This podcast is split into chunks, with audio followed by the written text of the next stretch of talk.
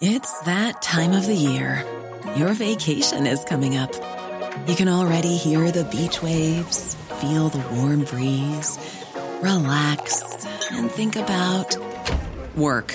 You really, really want it all to work out while you're away. Monday.com gives you and the team that peace of mind. When all work is on one platform and everyone's in sync, things just flow wherever you are. Tap the banner to go to Monday.com.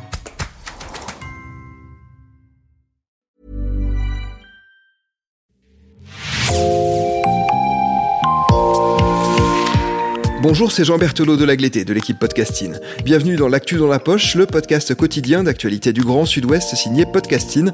Podcasting, ce sont des entretiens avec des journalistes de la région, mais aussi des séries, des longs reportages et des interviews.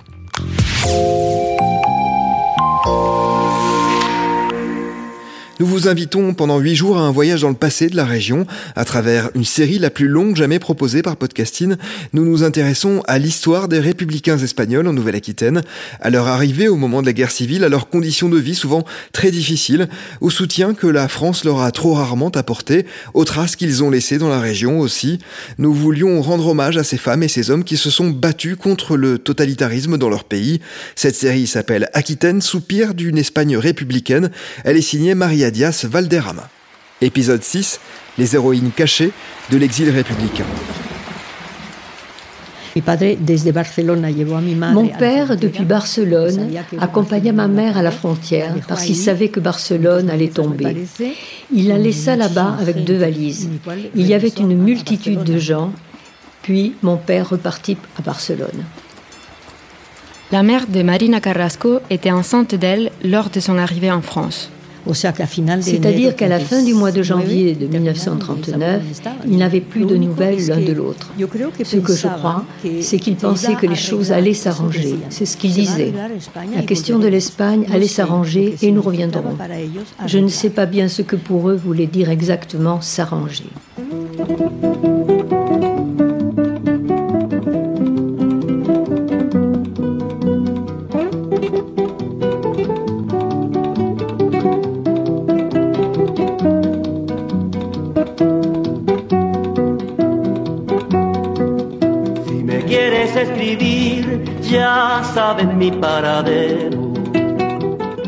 J'ai interviewé une trentaine de personnes pour faire ces podcasts.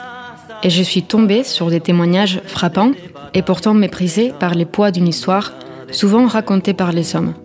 Les expériences de femmes ne prennent pas des places dans les expositions et les nombreux livres universitaires sur la question parlent à peine du vécu des femmes qui ont dû s'exiler souvent seules, avec des enfants, des grands-parents. Elles ont participé à la résistance elles ont été victimes des travaux forcés, mais c'est depuis très peu de temps que quelques chercheurs font attention à leur vécu. Rocío Negrete, chercheuse postdoctorale, a étudié l'intégration de femmes espagnoles en exil en France. La mémoire de l'exil républicain s'est constituée pratiquement depuis le début de cet exil, c'est-à-dire de 1936 à nos jours. Eh, il y a eu un boom qui coïncide avec le début de la transition, le retour de nombreux exilés et le début de cette vague de mémoire historique dans les années 2000. Ce qui a été récupéré, ce sont les personnes qui ont exprimé leur voix, celles qui se sont souvenues et qui ont témoigné, affronté et écrit sur ces questions en s'appuyant sur une historiographie qui jusqu'à présent n'a pas accordé d'attention spécifique aux histoires des femmes.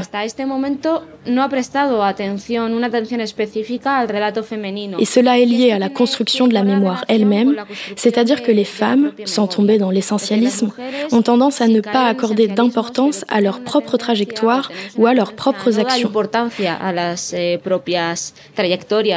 Nous avons des femmes de grande importance qui, dans leur mémoire ou lorsqu'elles témoignent, eh, utilisent des phrases telles que Eh bien, mon histoire n'est pas si importante, je n'ai été qu'une personne de plus, je n'ai fait que m'occuper des miens. Lorsque nous appliquons cette perspective de genre et que nous adoptons une approche féministe, nous constatons que oui, elles ont accompli des choses, mais elles n'y ont pas accordé d'importance et la mémoire qui a été tissée ne leur a pas donné d'importance non plus. Les traumatismes pourtant s'accumulent. Trois ans des guerres en Espagne. en souffrant les bombardements et la famine.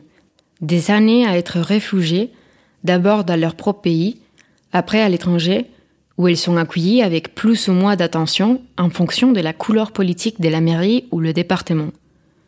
Marina Carrasco se rappelle des premiers moments de sa mère en France, quand elle comprend qu'elle est une réfugiée. Il y avait beaucoup de monde, comme je vous l'ai dit. Euh, ils ont attendu deux jours jusqu'à ce que la frontière soit levée. Ensuite, les personnes âgées et les femmes ont été mises dans un train à Portbou et ma mère m'a dit qu'on les avait vaccinées. Les portes furent fermées et ils restèrent dans le train pendant deux jours. Puis ce train arriva et s'arrêta définitivement à Agen, dans le Lot-et-Garonne. Là, des autobus prirent toutes les personnes qui étaient là et les répartirent dans les villages du département. Et ma mère arriva à la Vardac. Ce département les avait très bien accueillis. Ils furent tout d'abord logés dans un hôtel, et puis on leur donna des maisons. Un autre souvenir de ma mère, c'est qu'ils firent une collecte auprès des habitants pour donner à ces réfugiés qui n'avaient rien. Et ce dont je me souviens, c'est que ma mère m'a raconté qu'ils furent amenés à la mairie pour leur donner beaucoup de choses. Elle était enceinte. Et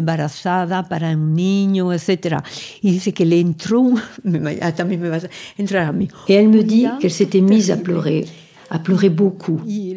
Je pense qu'elle avait résisté depuis le départ de Barcelone sans pleurer, en supportant tout. Et là, à ce moment-là, quand on lui a donné ces choses, enfin certaines choses dont les réfugiés avaient besoin, je pense que c'est là qu'elle a compris qu'elle était bien une réfugiée, qu'elle ne reviendrait plus en Espagne. Enfin, je ne sais pas. Mais elle a pleuré comme elle n'avait plus pleuré depuis des années, à cause du chagrin qu'elle ressentait. Et pas de nouvelles de son mari, pas de nouvelles de l'Espagne. Il ne savait rien de ce qui se passait en Espagne. Le travail a été la façon pour ces femmes de s'intégrer dans les pays. D'ailleurs, même en tant que réfugiées, c'était la seule façon de pouvoir rester dans les pays. La thèse de Rocío Negrete, faite à l'université Bordeaux-Montaigne, se centre justement sur la fonction que leur emploi a joué dans leur insertion en tant que réfugiés. El trabajo va funcionar como salvoconducto para le travail va servir de sauf-conduit pour pouvoir rester légitimement en France. Je dis légitimement et non légalement, car même si les autorités françaises ont proposé le droit d'asile, elles vont rapidement choisir de rapatrier le plus grand nombre de personnes en raison de la charge économique et démographique que représente cet immense afflux de réfugiés pour le pays. Eh, Pour éviter d'être rapatriés, la principale option disponible, c'est l'indépendance économique vis-à-vis de l'État. Ce qui est possible si vous avez de la famille en France qui prend en charge votre subsistance, ou si vous travaillez, ou encore si un membre de votre famille agit en tant que chef de famille. Par exemple, nous allons voir qu'en février et en mars, il y aura une grande augmentation de demandes d'emploi de la part des femmes.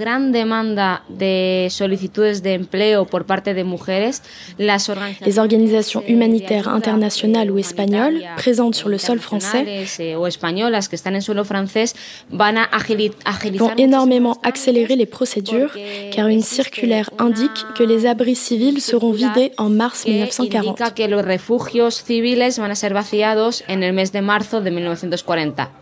Cette date est ensuite reportée à avril, puis à mai et enfin à juin 1940. Mais face à la menace de la fermeture des abris, les femmes étaient conscientes que si cet espace était fermé, elles seraient rapatriées. On est au début de la Seconde Guerre mondiale. La France a besoin des main-d'œuvre et les femmes vont occuper souvent ces postes. Elles, comme beaucoup d'hommes, n'ont pas les choix et sont forcées d'accepter les tout petits salaires qu'on leur propose. Les principaux emplois exercés par les femmes espagnoles étaient liés à ce que nous appelons la division sexuelle du travail. C'est-à-dire qu'elles étaient largement sollicitées en tant que travailleuses domestiques. C'est très intéressant de voir comment cette ligne de continuité se poursuivra jusqu'aux professions exercées par les femmes qui arriveront en France lors des vagues migratoires ultérieures dans les années 1950-1960.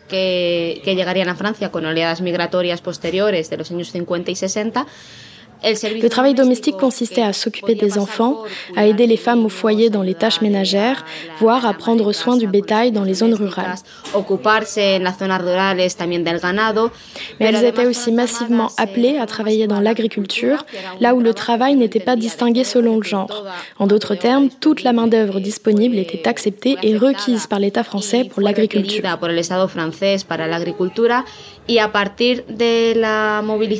Après la mobilisation, elles étaient également employées dans les secteurs liés à l'industrie de guerre, allant jusqu'aux usines d'armement.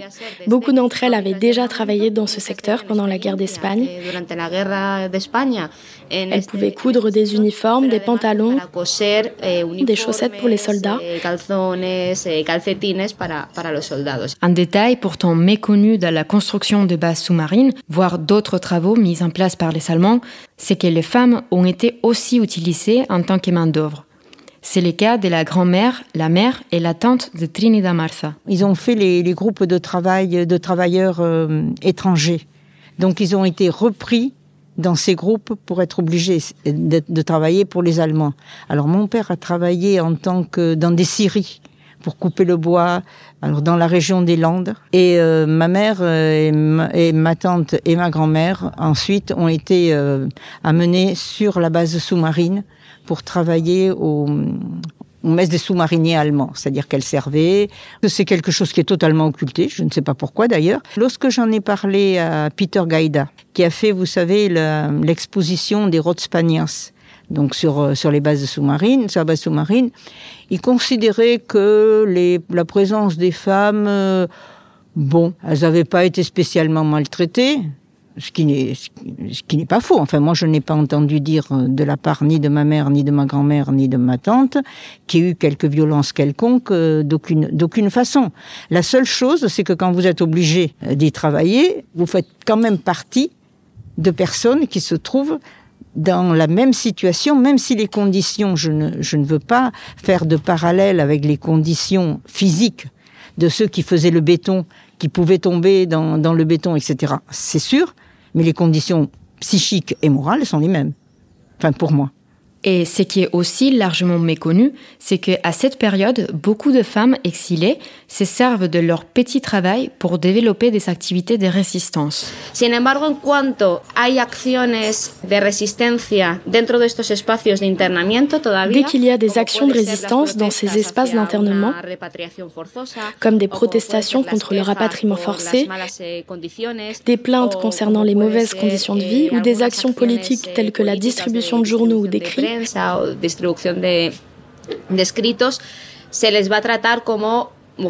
les femmes sont toujours traitées comme des femmes rouges dangereuses. Si elles ont des relations avec des hommes, elles sont rapidement accusées d'être des prostituées ou des femmes qui vont à l'encontre de la morale. Pendant toute la durée de la guerre en France, de nombreuses femmes sont restées dans ces camps d'internement pendant que d'autres étaient déjà parties travailler et quel que soit l'endroit où elles étaient placées, bon nombre de ces femmes avaient déjà été politisées pendant la guerre en Espagne ou avant cela, pendant la période de la République.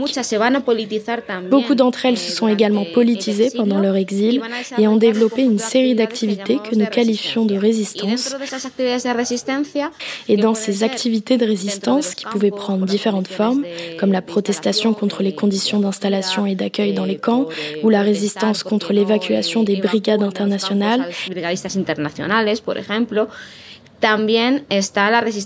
il y avait également la résistance contre l'occupant nazi. Cette résistance pouvait se faire au sein des groupes que l'on désigne généralement par le terme résistance française avec une majuscule ou de manière individuelle.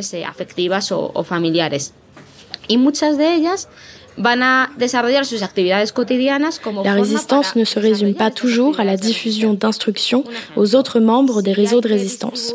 Cette fonction, communément appelée fonction de liaison, était souvent assurée par les femmes, qui utilisaient les éléments de la vie quotidienne pour justifier leur déplacement, comme la livraison de travaux de couture à une voisine ou à quelqu'un vivant dans un autre endroit.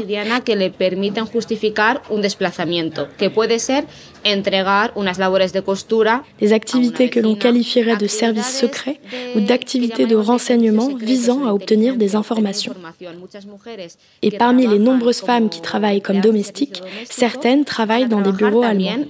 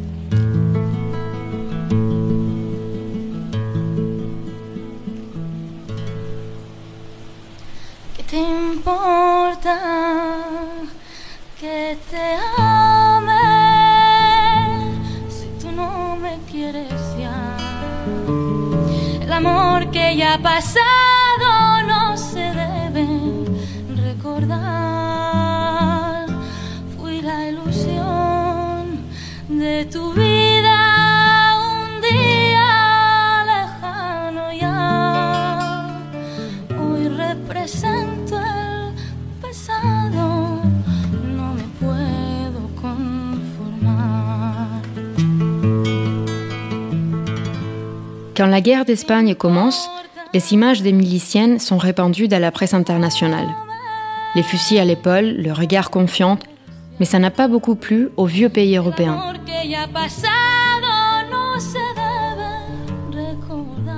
De l'autre côté de la frontière, les femmes arrivées en France en 1939 sont pour la plupart accueillies en tant que victimes.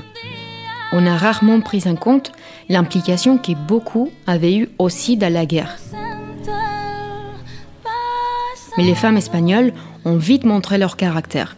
Des protestations contre les retours forcés en Espagne, contre la manque de nourriture dans les camps, des protestations qui vont parfois entraîner que les femmes soient enfermées dans des camps destinés aux personnes politisées. Trini Martha se souvient de la manière dont certaines ont dû rentrer en Espagne. Alors l'histoire de ma famille, elle ressemble à, beaucoup d'autres d'autres exilés de la guerre d'Espagne. Euh, ma famille habitait Barcelone. Ma mère, euh, ma tante, était militant euh, de la CNT. Donc, quand euh, Barcelone est tombée, on est venu les avertir. C'était le 28 janvier 1939. les gens de la CNT sont venus leur dire bon, bah, écoutez, là, il faut partir. La preuve, c'est qu'ils étaient en train de laver du linge. C'est anecdotique, mais que le linge est resté euh, dans la baignoire en train de, en, train d'essayer de se laver tout seul, ce qui ne marche pas forcément. Donc ils sont partis euh, à pied. Bon, ça a été un peu compliqué à l'arrivée de la frontière parce que moi, ce que m'en a raconté ma grand-mère, c'est que bon, ils ont été en France un peu pas surpris forcément, mais un peu inquiets de ce qui se passait. Ça a été un peu chaotique pour les premiers. Ils ont fini par euh, ouvrir la frontière et ils ont immédiatement euh, été euh, internés. Ça, ils s'y attendaient pas du tout. Là, il faut dire que c'est une chose qui a beaucoup choqué parce que même la France représentait un peu les pays des droits de l'homme. Donc ces combattants-là, ces personnes-là ne s'attendaient pas, et ça c'est vrai pour ceux de fin janvier comme pour ceux de février, ne s'attendaient pas du tout à être euh, internés dans des camps. Ma mère, ma tante et ma grand-mère ont été amenées à Pithiviers. Et Pithiviers est un camp qui sera par la suite de sinistre mémoire puisqu'il a été employé par les Allemands pour mettre les Juifs. Bon, c'était déjà ils étaient, euh, il y avait des barbelés, il y avait autour la gendarmerie, les gendarmes, il y avait aussi euh, les tirailleurs sénégalais. Bon, les conditions étaient on va dire, comment, ce ne sont pas des camps d'extermination mais ce sont quand même des camps de concentration. À savoir qu'il y a juste euh, le minimum vital, c'est-à-dire une nourriture très très très modique, un chauffage quasiment inexistant. Alors il y a une chose que ma grand-mère m'a racontée. Elle m'a dit qu'elle a eu la chance de passer avec ses filles qui étaient adultes, parce qu'elle avait une amie à elle qui passait en même temps qu'elle et qui avait un enfant de 12 ans. Les enfants, on les séparait, enfin on proposait à la maman de les mettre dans des colonies de vacances, où il serait mieux, bien sûr, que dans des camps. Les mamans, en règle générale, acceptaient. Et ensuite, il y avait tout un chantage qui était organisé, disant si vous voulez récupérer votre, votre enfant, vous repartez pour l'Espagne. Il y a eu une volonté de renvoyer en Espagne, mais pas que les femmes. Euh, ils voulaient vraiment renvoyer en Espagne un maximum de personnes, puisque en Espagne, euh, Franco avait déclaré ceux qui n'ont pas de sang sur les mains ne risquent rien, ce qui était faux d'ailleurs. Mais bon, euh, ça, il y avait toute une, une propagande à ce niveau-là pour essayer de récupérer du monde. À Bordeaux, Janine Molina est membre de l'association Ay Carmela, une des plus actives parmi celles des descendants des exilés espagnols. Janine a été d'une grande aide pour me présenter d'autres personnes qui ont donné témoignage dans ces podcasts. Je l'avais souvent écouté parler sur l'histoire de son père, mais c'est plutôt le parcours de sa sœur et sa mère qui me frappe quand je la rencontre. Quand on a un père qui est un héros comme ça, vraiment, il écrase tout. Hein. Là aussi, on n'était que dans la vénération de mon père, et on a oublié euh, on a oublié euh, les trois femmes de, l'histoire aussi qui appartenaient à la République espagnole, c'est-à-dire ma mère, euh, ma sœur Marie-Louise qui est née en Espagne, et, ma sœur Emilia qui, est bébé, qui, qui, est morte bébé en Espagne. Le père de Janine travaillait dans la mairie d'un petit village de Grenade et il est parti au front en 36. Sa mère, Anna, est restée seule pour garder Maria Luisa, la sœur aînée, née en 35, et un petit bébé né en 37 qui est mort dans la fuite pour échapper au bombardement. Elle a dû enterrer sa petite fille sur les chemins, au bord d'une route. Après plus de dix ans séparés, la mère et la sœur aînée de Janine réussissent à voyager en Fontarabie, au Pays basque espagnol, et traversent la frontière de façon clandestine. C'était la deuxième fois que son père payait un passeur pour faire ses chemins. Le premier était parti en dérobant l'argent, une traversée traumatique avant d'arriver à Bordeaux, puis après à Toulouse, dont sa mère et sa sœur n'ont jamais voulu parler. Ma mère est morte quand j'étais euh, jeune, mais ma sœur Marie-Louise, par exemple, n'a jamais voulu nous raconter sa traversée. On sait rien.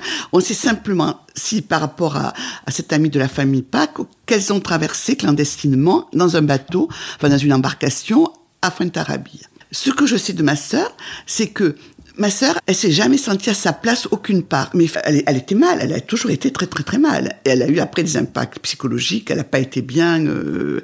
Bon, ce, qui est resté à ma sœur comme angoisse, c'est qu'elle n'a jamais pu traverser une frontière, même pour aller en Espagne. On allait, on allait très souvent depuis Toulouse à Bozost hein, euh, pour les fêtes familiales, pour sentir un peu l'Espagne, mais après la mort de Franco, hein, toujours.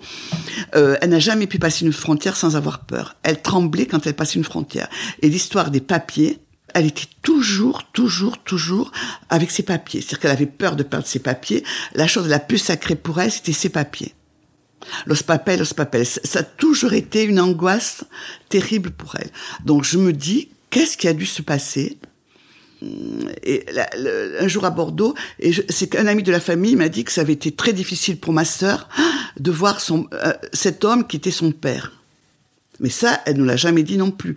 Après, ma sœur Marie-Louise n'a pas fait d'études, donc elle savait pas verbaliser les choses. Non, elle n'a pas pu verbaliser, donc elle a dû avoir des du malheur, euh, de la désillusion aussi, parce que son père était un héros, et puis là, vraiment, on était pauvres. Hein. Enfin, mon père euh, était mineur, enfin, il faisait sauter les barrages de Cap de Long dans les années... Euh, c'est pour ça qu'on était à Viellor, et que moi je suis né à Viellor, parce qu'il a, il a travaillé beaucoup dans tous les, tous les gros barrages qui ont, euh, qui ont été construits dans les Pyrénées.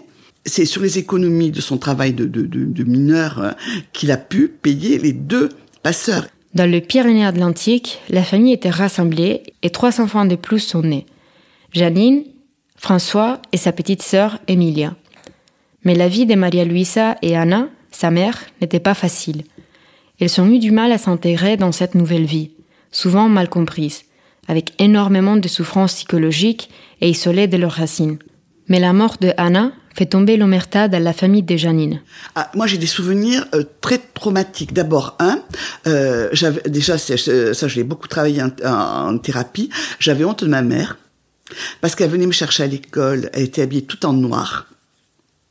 Euh, parce qu'il y a toujours un deuil dans la famille. C'était la seule mère de d'enfants de, qui était habillée tout en noir comme ça.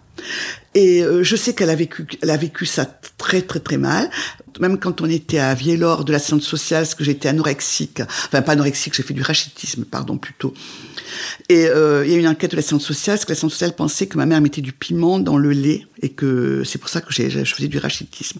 Il y a eu, enfin, elle a eu des traumatismes terribles, euh, je pense. Après, mon père était quand même quelqu'un, une personnalité très très forte et très macho aussi, hein, parce que de la pratique, les grandes idées c'est beau, mais au quotidien, je pense que c'était quelqu'un avec une, euh, forte personnalité. Euh, j'ai le peu de souvenirs que j'ai de ma mère, pourtant j'avais 10 ans, mais je, je, je, 11 ans, oui, 11 ans, je, la vois je, vois une femme malheureuse, euh, très triste, très euh, euh, un visage très. Hum, je, je vois pas. Euh, bon, j'ai photo là, mais euh, souvent là, là, elle a un sourire, mais voilà, bien noir. Voilà. Là, elle n'a pas le foulard au moins. Voilà. Elle a un sourire.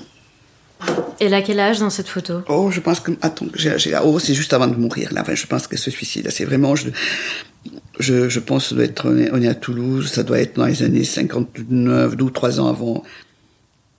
Et après, on nous a caché son suicide. Hein.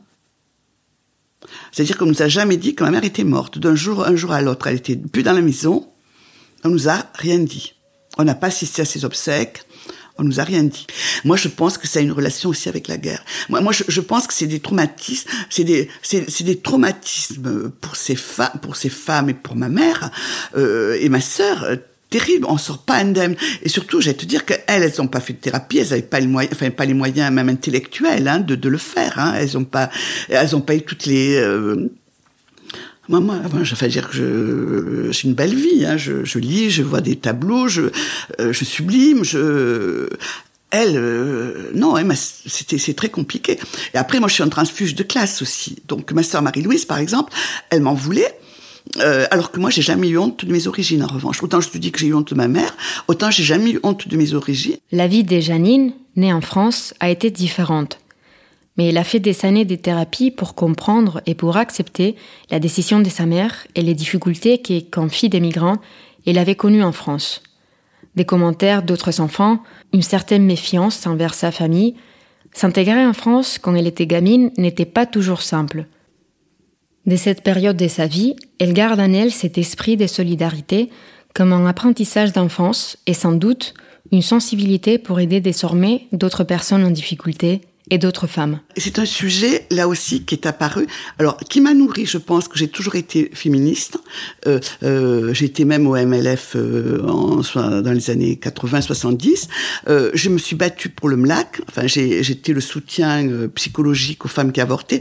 Donc je pense que les femmes ont toujours été une préoccupation. La guerre d'Espagne a été un événement hyper traumatique pour les pays. C'est d'ailleurs une blessure ouverte je découvre de plus en plus de témoignages des personnes qui ont subi des épisodes psychotiques, qui ont dû être internées, qui ont fait des dépressions à vie. Installées à Bordeaux après la fin de la Seconde Guerre mondiale, les femmes de la famille de Trini Marsa ont travaillé comme couturières.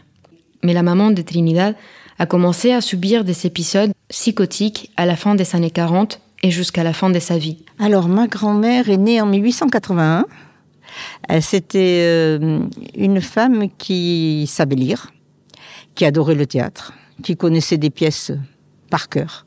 Absolument. C'est elle qui m'a appris un peu l'espagnol à travers les pièces de théâtre parce que chez nous on parlait catalan. Les choses que je sais, je les sais surtout par ma grand-mère. Euh, ma mère est entrée en dépression très grave quand j'avais 6 ans. Elle a fait une psychose qui s'appelle la mélancolie. Donc euh, avec des phases, euh, elle a été internée plusieurs fois. Euh, je pense que c'était le contre-coup de toute une, une vie, une expérience extrêmement difficile entre ce qui s'était passé en Espagne et pour eux, enfin pour ma grand-mère en particulier, le plus terrible c'était ça a été ce qui s'était passé en Espagne, c'était la guerre d'Espagne. Et puis c'était c'était la défaite, c'était l'espoir qu'ils avaient mis dans dans ce qui était le combat de, la République, du Front populaire. C'était vraiment une immense, immense déception. C'était surtout ça qui les habitait. Et le fait qu'ils ne pouvaient pas revenir. Parce que pour elle, tant qu'il y aurait Franco au pouvoir, ne reviendrait pas. Ma grand-mère, donc, était quelqu'un de, on va dire, très politisé. Elle, à titre personnel, on va dire. C'était une femme qui avait connu la semaine sanglante de Barcelone. Euh, c'était une femme qui avait vu les étudiants euh, se faire euh, poursuivre par la police sabre clair. Elle, était, elle était vraiment viscéralement anarchiste. Mais c'est surtout elle qui m'a transmis ce qu'ils avaient considéré, malgré toute cette violence-là, il restait une lumière. Elle m'a transmis une lumière. Je demande à Rocío Negrete si on a pu trouver des traces sur les souffrances psychologiques des réfugiés. À partir de 47-48, le gouvernement de la République en exil, qui s'est installé à Paris, va mettre en place un service d'assistance aux réfugiés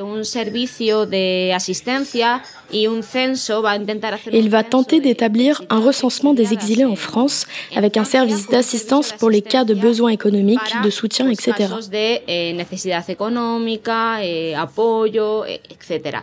De nombreuses femmes et d'hommes également, mais dans ce cas précis ici, des femmes, ont écrit à ce service de la République en exposant leur situation.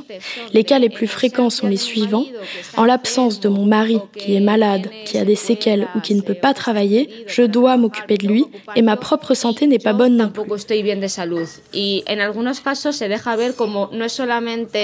Dans certains cas, il est évident que ce n'est pas seulement dû à l'âge qui a avancé ou à un handicap physique, mais plutôt au fait qu'elles ne peuvent plus faire face à tout cela. Et vous comprenez maintenant qu'avec ce que nous avons vécu jusqu'à présent, nous nous retrouvons dans cette situation. C'est-à-dire que nous voyons ce type de formulation qui montre que nous en avons assez de tant d'années d'exil, de situations précaires et instables.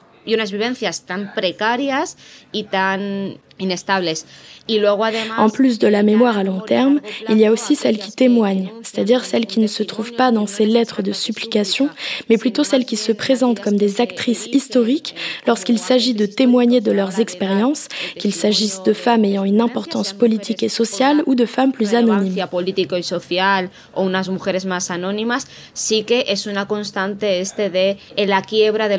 Ce qui est constant dans ces lettres, c'est l'effondrement de l'horizon des possibilités que représentait la République. C'est-à-dire que cette sensation de la République était également associée à la jeunesse, au moment où l'on croit que tout est possible et que le contexte historique le permet. Pendant la guerre, beaucoup ont également eu le sentiment en Espagne de participer à un projet, que ce soit sur le front ou dans ce qu'on appelait l'arrière-garde, en assumant des tâches de survie ou en travaillant pour la République avant de s'exiler. On peut voir quelques étapes qui ont conduit à la rupture de cet horizon et finalement, malgré le fait que beaucoup disent ne rien regretter, un goût amer persiste. En fin de compte, nous n'avons pas passé un si bon moment et tout ce à quoi nous nous attendions ne s'est pas déroulé comme prévu.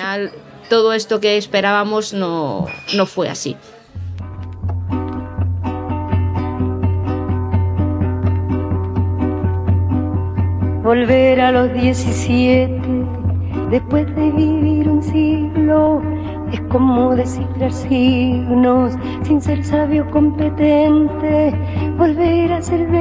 J'essaye de trouver un peu de lumière dans la vie de ces femmes. Beaucoup ont réussi à trouver une sorte de bonheur dans leur nouvelle vie, d'autres non. J'admire leur force et tout le travail qu'elles ont mis pour que leur fille ait une vie différente. Elles sont lues, elles ont vu de belles choses, elles ont voyagé, elles ont eu leur famille, Marina Carrasco a été prof d'espagnol. Janine a étudié la philosophie et la bibliothéconomie et elle a travaillé en tant que documentaliste responsable du centre de ressources de l'école normale. Et Trini, malgré les difficultés économiques de sa famille, avec les seuls salaires de sa tante, a fait des études de droit à Sciences Po, où elle a travaillé par la suite. L'éducation et la culture ont été leur porte vers la liberté. Je pense aussi à ces figures féminines phares des années 20 et des années 30 qu'on avait oubliées pendant des années et dont beaucoup de jeunes espagnols s'emparent aujourd'hui. Des intellectuels qui ne rentraient pas dans les modèles de femmes soumises que l'éducation franquiste a imposés pendant 40 ans de dictature. Aujourd'hui, les rééditions de leurs œuvres et des films nous permettent de découvrir leur histoire. Je pense à Maria Teresa León, Remedios Varo, Maruja Mayo, María Lejárraga, María Zambrano, Luisa Carnés, Clara Campoamor, écrivaines, peintres, femmes politiques, philosophes et tant d'autres femmes, pour la plupart mortes dans l'exil, avec cette sorte de mélancolie. Mais leur voix n'est pas tombée dans l'oubli. Et aujourd'hui, elles éclairent nos chemins.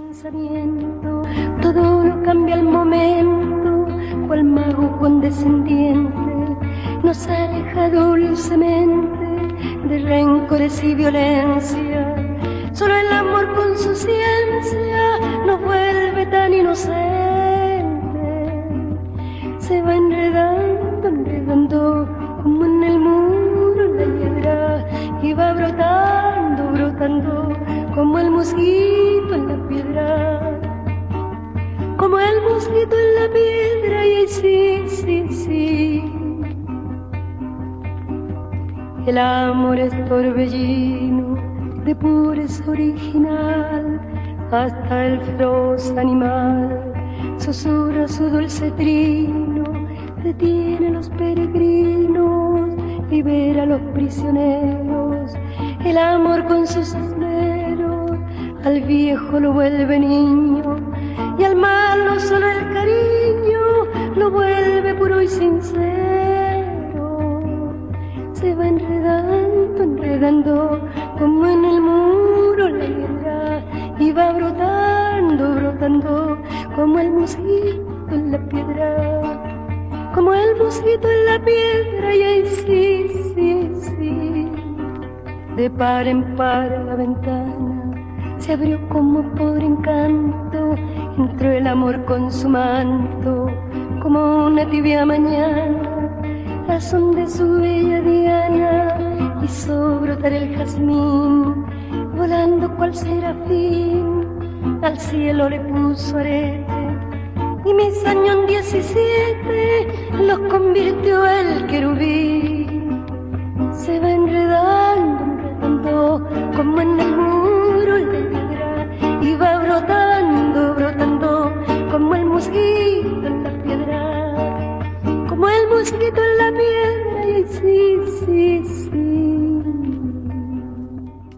Merci Maria Diaz Valderrama. C'est la fin de cet épisode de podcasting, l'actu dans la poche. Merci d'avoir écouté.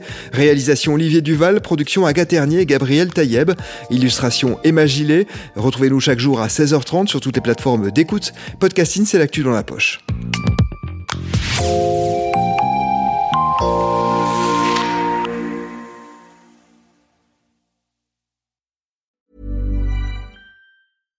Hi, I'm Daniel, founder of Pretty Litter. Cats and cat owners deserve better than any old fashioned litter. That's why I teamed up with scientists and veterinarians to create Pretty Litter. Its innovative crystal formula has superior odor control and weighs up to 80% less than clay litter.